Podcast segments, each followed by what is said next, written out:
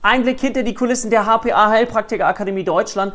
Heute möchte ich dir ganz sagen, dass wir etwas Neues mal testen wollen. Und zwar stellen wir uns die Frage, ob es vielleicht interessanter, sinnvoller, vertrauensvoller ist, wenn wir anstatt mit unseren Interessenten über Telefon sprechen, vielleicht in einem Videocall zusammenkommen. Weil es geht ja häufig auch um sehr persönliche Themen, wo Menschen uns beschreiben, ähm, warum sie das gerne machen möchten, dass sie vielleicht selber schon mal auch eine psychische Erkrankung erlebt haben, die Sorge, dass sie vielleicht zu alt sind.